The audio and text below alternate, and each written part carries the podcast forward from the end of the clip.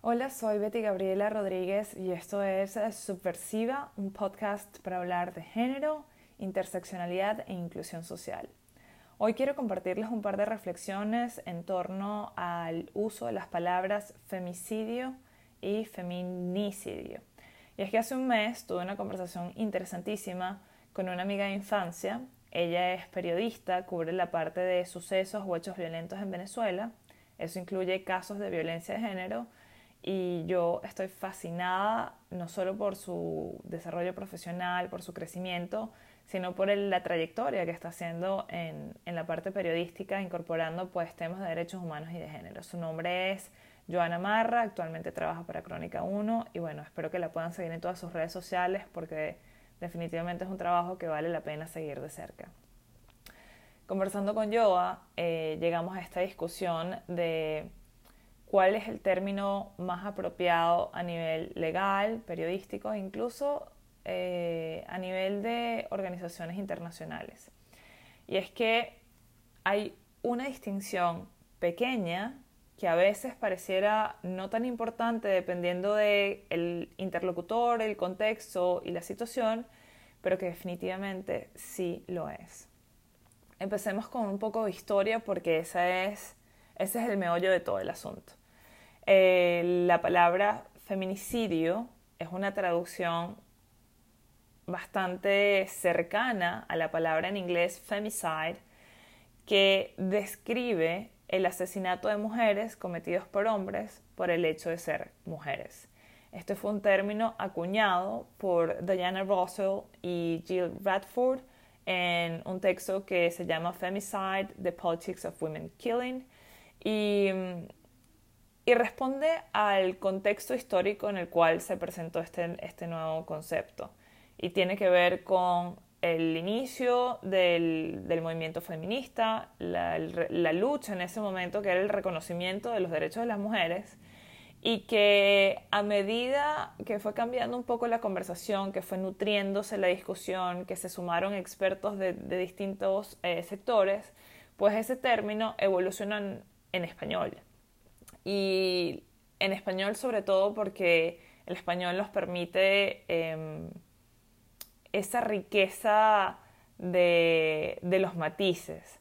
Entonces, luego se presenta, más recientemente, una, una definición acuñada como feminicidio por Marcela Lagarde. Ella es mexicana, activista, antropóloga, y en este caso ella hace una diferenciación con la palabra femicidio, que quizás para mí es la más genérica. Ella define el feminicidio como... Permítanme leerles exactamente la, definición. Mientras el femicidio, la parte genérica, el, el, término más genérico, se entiende como la muerte de mujeres sin especificar las causas de su muerte, el término feminicidio se presta mejor para cubrir las razones de género y la construcción social detrás de estas muertes, así como la impunidad que las rodea. Y ahí es donde yo quizás quiero poner el acento, porque dependiendo de quién, o sea, yo no, yo no pondría en entredicho que la palabra femicidio eh, refiere al homicidio de mujeres por el simple hecho de ser mujeres. Eso por allí, ¿no? Eh, ella simplemente dice que el feminicidio quizás es más preciso como para enfatizar esas razones de género y esas construcciones sociales que hay detrás de esas muertes. Pero quizás el elemento distintivo más importante es el, la lupa que recae sobre la impunidad de esas, de esas muertes. Y es que esa impunidad refiere a la acción o la inacción del Estado y sobre todo al incumplimiento de obligaciones internacionales de garantía que tienen que ver desde el deber de investigar y de sancionar hasta el deber de prevenir y erradicar la violencia de género. Entonces, quizás lo más llamativo de la distinción entre femicidio y feminicidio es que el nicidio, el ni, refiere también a la acción estatal y de repente habrá quien diga, no, bueno, pero esto es demasiado, lo quieren complicar todo, ¿hasta cuándo? Porque siempre hay alguien que le parece que, que cada vez estamos inventando como palabras más eh, rebuscadas. Y lo cierto es que hay casos, hay situaciones, hay contextos, hay eh, sectores en donde las distinciones cobran demasiada importancia. En un documento elaborado por el Comité de Expertas del Mecanismo de Seguimiento de la Convención de Belém do Pará, el MESECBI, ofrece una declaración sobre el femicidio. Y en su introducción hablan eh, que justamente a nivel internacional se ha usado indistintamente ambos términos, salvo en aquellos países que son eh, angloparlantes, donde la palabra simplemente que priva es la de femicide, porque no tienen ese equivalente de feminicidio.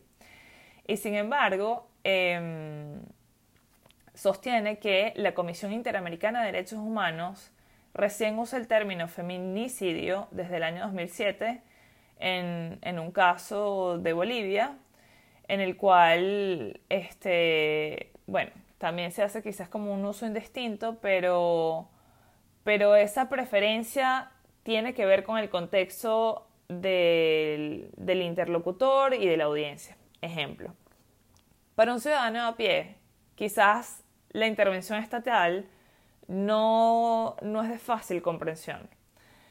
Para un periodista que está cubriendo casos de, violencia de género y que tiene un especial interés eh, a los derechos humanos, sin duda, feminicidio es una palabra importante para ellos porque eso determina la acción o inacción del Estado con respecto a unas obligaciones internacionales. Para un abogado también, y de nuevo, son términos indistintos, o sea, el, uso es indistinto, pero esa, esa variante en la cual se incluye la responsabilidad del Estado tiene muchísimo valor dependiendo del caso del que estemos hablando. Hoy quiero tomarme unos minutos adicionales para comentarles un caso lamentable de una venezolana Em, que emigró a los Estados Unidos, estaba residenciada en Alexandria, en el estado de Virginia, y fue secuestrada, agredida, violada y asesinada por, em, por, un, por un hombre que la verdad entiendo que en algún momento fue su pareja. Les leo un par de anotaciones que salen en un artículo de prensa en español porque quizás no tiene como mucho sentido estar haciendo traducciones al mismo tiempo. Em, este señor tenía un historial de entradas y salidas a la cárcel.